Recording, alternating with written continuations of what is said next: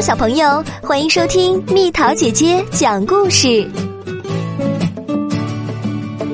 圣诞老人的王国，圣诞老人一年的生活是怎样的呢？在美丽北国那一望无际的森林里，住着很多善良友好的圣诞老人，有个子高大的圣诞老人。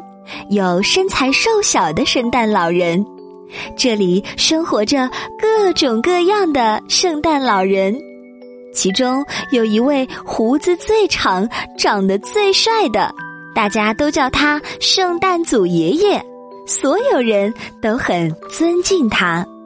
一月，圣诞老人们全都来到了圣诞祖爷爷家，一起庆祝新年的到来。壁炉里的柴火噼噼啪啪的燃烧着，大大的桌子上摆满了美味佳肴，窗外雪不停的下着，他们开心的聊着天儿，屋子里到处都暖融融的。二月，砰咚一声巨响，孩子们寄来了一堆堆的贺年卡，圣诞祖爷爷最爱读那些可爱的贺卡了。那都是孩子们用心写的，他一张一张仔细的读着，一会儿哈哈大笑，笑得肚皮一颤一颤的；一会儿又开心的眯起了眼睛。三月，森林里的雪融化了，圣诞老人们开始给那些乖孩子准备礼物了。他们在田里撒下玩具的种子。然后浇上水，还从大山里捡回用来装饰礼物的流星，他们忙成了一片。哐当哐当哐当当，玩具工厂里也传出热热闹闹的忙碌声。四月，今天是驯鹿学校开学的日子，新入学的小驯鹿们要在这里学习拉雪橇和飞行。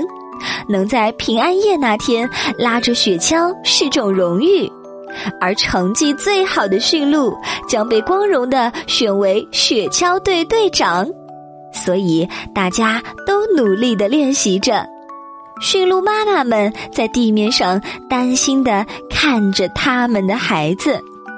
五月，圣诞老人们在广场上接受体检。平安夜那天。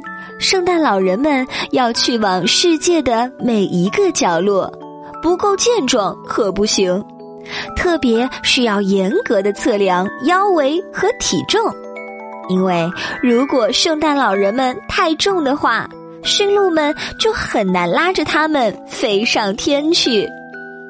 六月，滴答滴答，滴答滴答，今天还在下雨。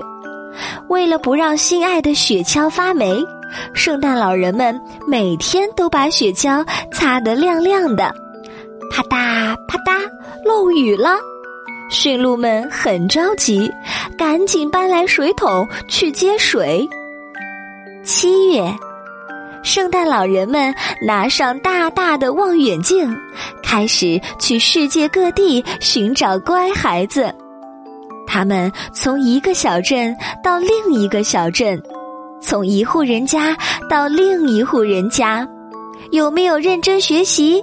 有没有好好帮妈妈干活？圣诞老人们在本子上记下了全世界所有乖孩子的名字。八月，北国迎来了短暂的夏天，也迎来了一年一度的快乐暑假。圣诞老人们每天都和海豹、海象、海豚们开心的玩耍着，圣诞祖爷爷还浮在海面上睡午觉呢，连胡子都晒黑了。九月，玩具收获的日子到了，红色、蓝色、黄色，玩具树上结满了五颜六色的果实。圣诞老人们把玩具一个一个从树上摘下来，放进小盒子里。接下来，他们还要给盒子系上漂亮的丝带。十月，今天要举行隆重的圣诞老人大会，圣诞老人们聚集到了森林中的大礼堂里。这个女孩送布娃娃，这个男孩送玩具汽车。圣诞祖爷爷一边看着圣诞老人们的乖孩子名单，一边快速的安排着该给哪个孩子送什么礼物。十一月，为了迎接圣诞节的到来，圣诞老人们开始精心准备了。他们不仅要打理长胡子，还要用刷子清洁红色的圣诞装。驯鹿脖子上要挂的金铃铛也得擦得闪闪发光。为了防止迷路，他们还早早的把地图放进了衣兜。最后，他们把礼物全都装进大口袋里。十二月，平安夜终于到来了。哦，圣诞祖爷爷带领着圣诞老人们坐上雪橇，奔向洒满银色星光的夜空。叮叮当，叮叮当，铃儿响叮当，每家每户的窗口都映出烛光，人们还挂上了大袜子，准备迎接圣诞老人的到来。